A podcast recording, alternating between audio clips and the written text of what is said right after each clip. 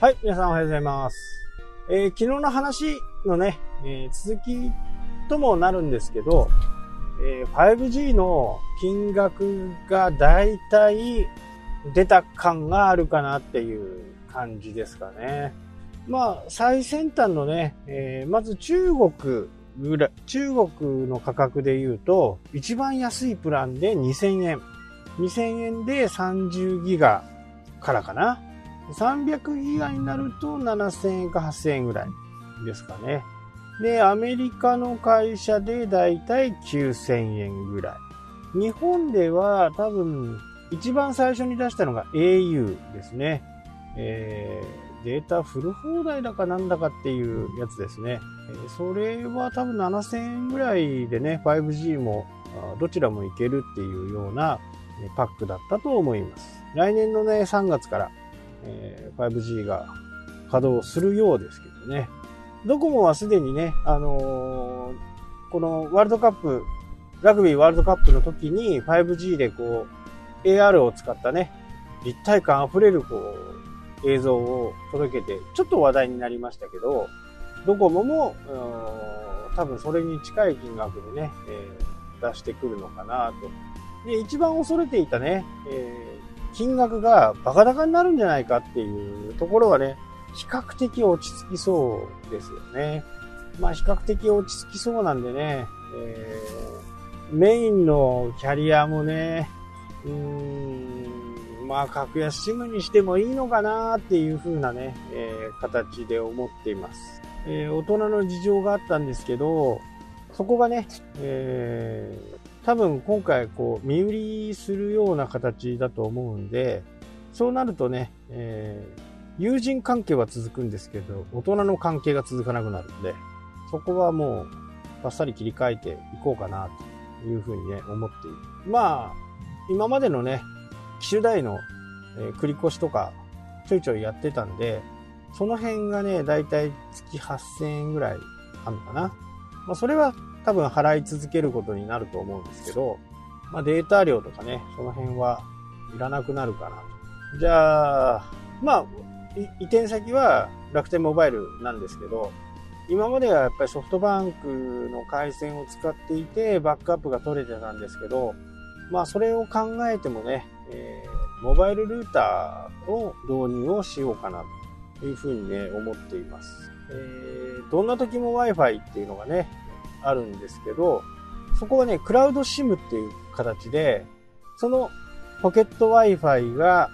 キャッチできる一番いい状態のキャリアを使うと。なので、ドコモの時もあれば、au の時もあれば、ソフトバンクの時もあるみたいな感じなんですね。で、やっぱりこう、出かけたりね、キャンプとか行ったりすると、バンクは強いのにドコモはダメとか、ドコモは強いのにバンクが全くダメとか、au 強いのにドコモがダメとか、まあそういうところがね、結構、えー国内外、国内にね、えー結構多いんですよね。まあそれを手に入れることになると、少しは変わるかなというふうにね、そこの部分では改善点が見込める、えー金額は安くなる、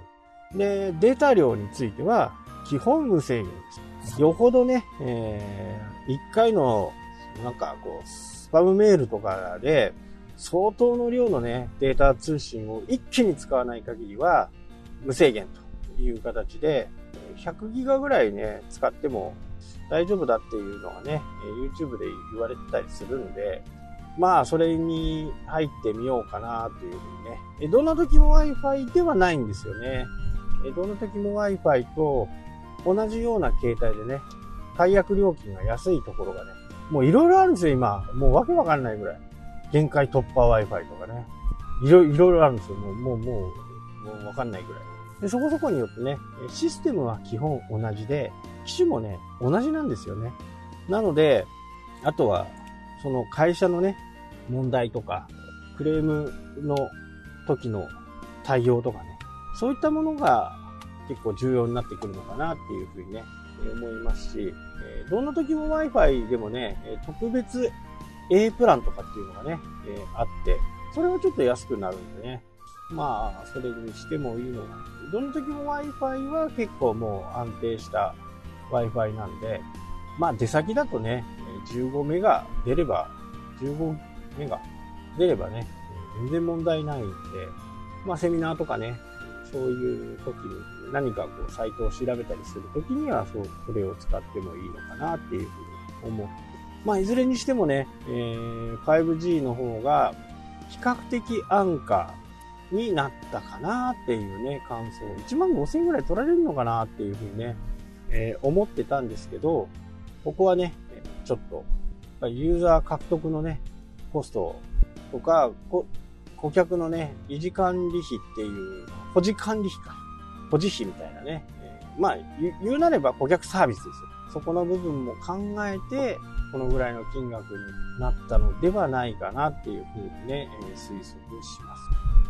まあ 5G がね、出てきたらどんな形でね、快適になるのか